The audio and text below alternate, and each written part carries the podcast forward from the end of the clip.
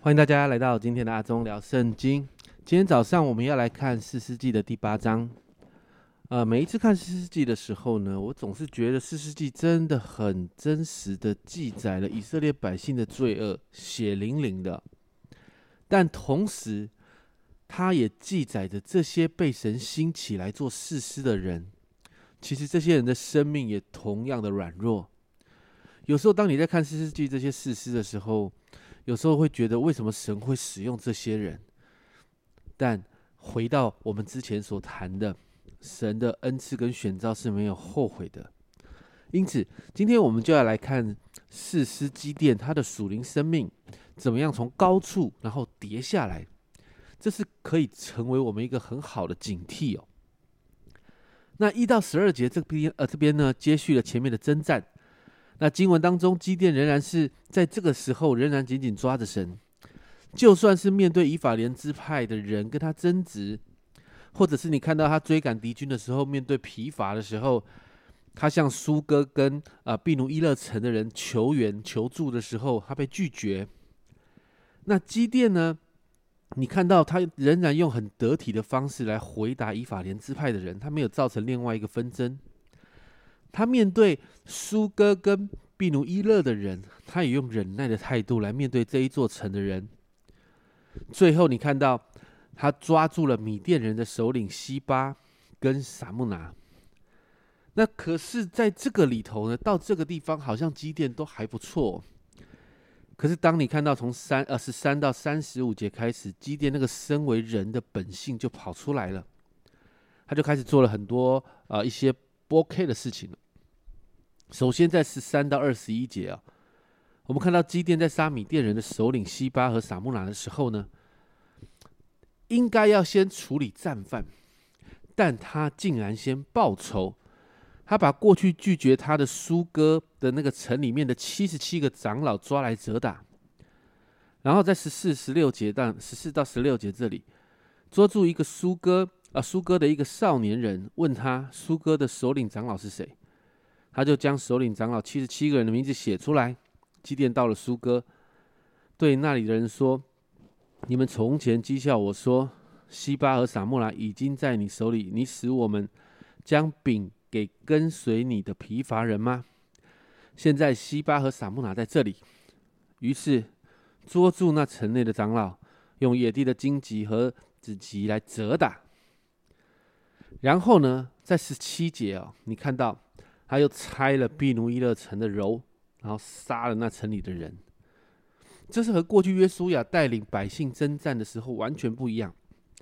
约书亚在得胜之后，总是归荣耀给神，然后照着神的吩咐来处理后续的事情。你看到在这里，神没有要基甸做这样的事，神没有要用没有啊，要让基甸呢用这样的方式来对待这两座城的人。你看到基甸纯粹就是用报复的心态来面对他们。接着，你看到神兴起基甸成为事实，事实是什么呢？事实是需要带领百姓来归向神，在百姓中间做审判的人。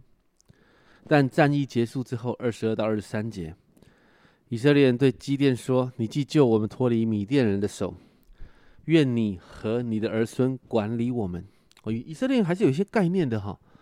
知道神兴起士师之后，这些个士师会带领他们。可是你看到基甸怎么回答？基甸说：“我不管理你们，我的儿子也不管理你们，唯有耶和华管理你们。”好像很属灵哦。但是你会看到基甸不愿意肩负士师应该有的责任，甚至要求百姓把金子还有米甸王所带的月环耳坠等等这些这些有的没有的饰品，在二十七节。基甸以此制造了一个以福德，设立在本城。而佛拉后来以色列人拜那以福德，行了邪淫，这就做了基甸和他全家的网罗。他不愿意负该承担的责任，这也就算了，他还做了一个以福德，让这些以色列人来拜他。就算如同经文所说的，基甸还在的时候，国中太平四十年，但我们看到基甸死后，百姓就立刻离弃神。甚至二代基甸的家，然后基甸的家也其实在一个超级混乱的状态。他没有按着神的法则好好教导他的后代，这在我们的后面第九章会提到。所以你看到整个基甸，他的属灵生命在这个地方，他的根基有多少？在这个地方，我们清清楚楚的看到了。我们从基甸被神兴起到后来整个基甸堕落的过程里面，我们虽然看到是这样糟糕的状态，但神仍然使用基甸成为拯救百姓的人。基甸是有机会依靠神成为好的领袖。但基甸却回到自己过去那个自卑所带出来自大的那个老我，功成名就之后，他就按着自己的方式过生活，对苏哥和毕鲁伊那城的人来复仇，对以色列百姓没有尽到教导的责任，甚至对他的后代没有好好的做传承与教导，导致你看到基甸的基甸的这个家族没有善终，后代乱成一团。我想这真是给我们一个很大的提醒跟警惕哦。因此，我们今天为着自己来祷告，家人们跟随神是一辈子的事情。保罗说，在罗马书十二章这里一到二节，保罗这样说：所以弟兄们，我以神的慈悲劝你们，将身体献上，当做活祭，是圣洁的，是神所喜悦的。你们如此侍奉，乃是理所当然的。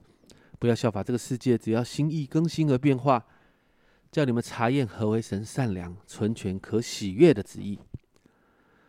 这是一辈子要做的事情。我们需要常常在神的心、神的里面心意更新而变化，紧紧的跟随神，常常的精心祷告，我们才能够坚持持续的走到最后。所以，祷告，我们每一天可以持续警醒，每一天可以坚持好的属灵习惯，好好的祷告，好好的读经，好好的聚会，这是最基本的属灵动作。这也是能够帮助我们走到最后。最好的方式，特别在这一段疫情的时间，很多的教会开始转成线上。